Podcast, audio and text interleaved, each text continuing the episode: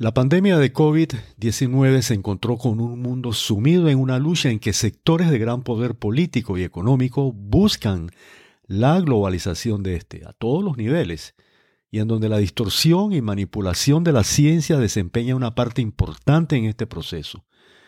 Se va generando cada vez más dependencia en los llamados expertos donde la voluntad humana va cediendo lo que es conocido como el imperativo tecnológico Aquí la ciencia, tal como es concebida por los tecnócratas, es un instrumento de la tiranía de un nuevo orden mundial, donde se imponen medidas universales, homogéneas, sin interesarse en las particularidades de cada lugar, y mucho menos el deseo de la gente por hacer las cosas de otra manera. Este ha sido un campo propicio para la proliferación de los siete pecados capitales, como han sido descritos por Santo Tomás de Aquino en su suma teológica. Él habla, habla primero de los tres que representan pecados de exceso, la gula, la lujuria, la avaricia, que llevan estos tres a lo mismo, el deseo de poder sobre los demás, deseo de riquezas que son obtenidos a través de la tiranía del nuevo orden mundial y que se alimentan de los reveses, reverses o, adversidades que enfrenta el mundo, como ha ocurrido con la pandemia. Aquí se sitúa el cuarto, que sería el pecado de envidia, que está relacionado con esto, que han subyugado la voluntad del ser humano a través del imperativo tecnológico, donde se sitúa el quinto, el de la pereza, en donde el instrumento es la cancelación violenta del pensamiento y opinión de los demás. Aquí se puede citar, eh, situar el pecado, el sexto del pecado de ira. Pero el peor de todos, el séptimo, la soberbia, en que se encuentran resumidos los otros seis y que han llevado nuevamente a la construcción de la Torre de Babel. El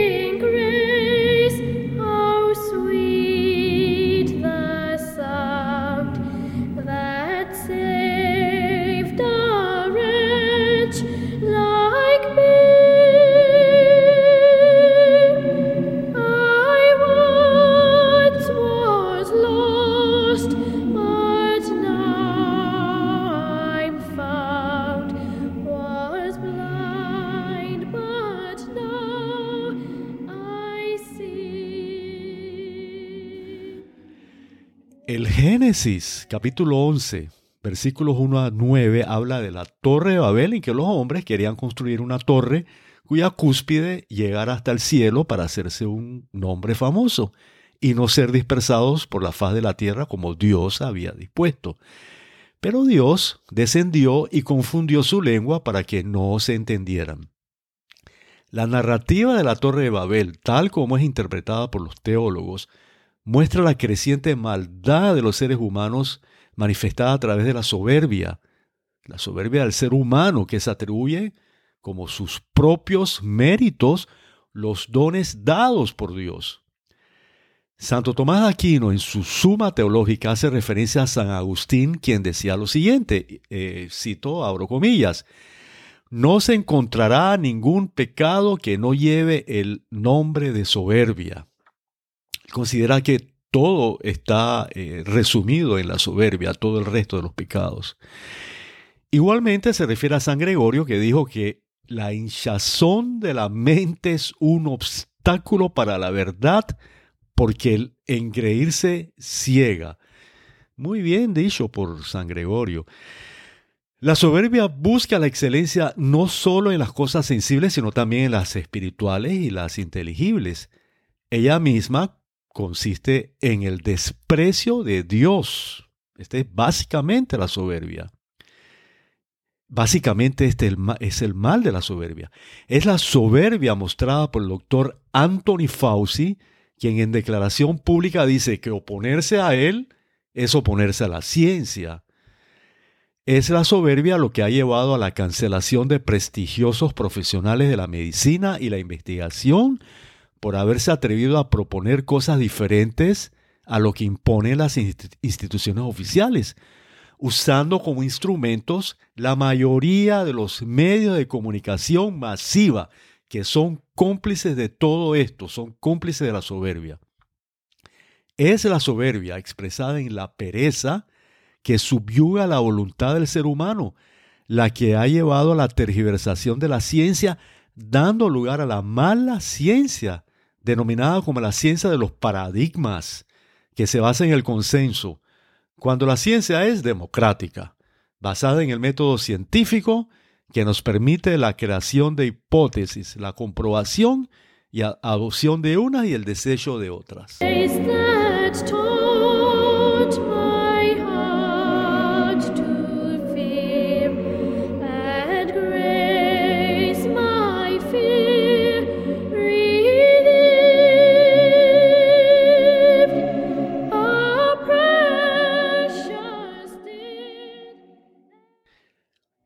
Es en esta mala ciencia, producto de la soberbia, expresada a través de la envidia, que se alimentan de los reverses o adversidades de la gente. Como dije anteriormente, eso fue lo que llevó al confinamiento de gran parte de la humanidad, causando daños terribles en el bienestar de la gente en cuanto a su salud y su economía. La misma mala ciencia que llevó y sigue llevando a daños en la salud física y mental de la gente, en especial los niños. Pero la manifestación de la soberbia más terrible y peligrosa por las consecuencias que se pueden dar para la humanidad es la relacionada con la nueva tecnología de las vacunas contra la COVID-19. Los científicos de los laboratorios productores de vacunas han modificado el mecanismo inmunitario maravilloso de nuestro cuerpo, mediado por nuestras células, creado por Dios, que consiste en la activación de un proceso de defensa activado por nuestro propio sistema inmunológico. En su soberbia han pretendido transformar a nuestras células en un laboratorio de las farmacéuticas, donde éstas, ante órdenes provenientes del exterior, incorporadas en una sustancia e introducidas con una jeringa, comienzan a producir antígenos, que a su vez estimula la producción de anticuerpos. Miren, nuestro cuerpo ha sido diseñado para la producción de anticuerpos, no de antígenos. Solo en condiciones de enfermedad nuestro cuerpo produce sustancias que actúan como antígenos. Esto ocurre con las llamadas enfermedades autoinmunes. No les bastó marcarnos con un cubrebocas. Tuvieron que marcar nuestras células con su soberbia. Esto traerá consecuencias, así como la construcción de la Torre de Babel trajo graves y grandes consecuencias. Escuchemos en este momento, en conmemoración de la pasión de Cristo, eh, un segmento de la obra Requiem de Weber, interpretada hermosamente por Charlotte George.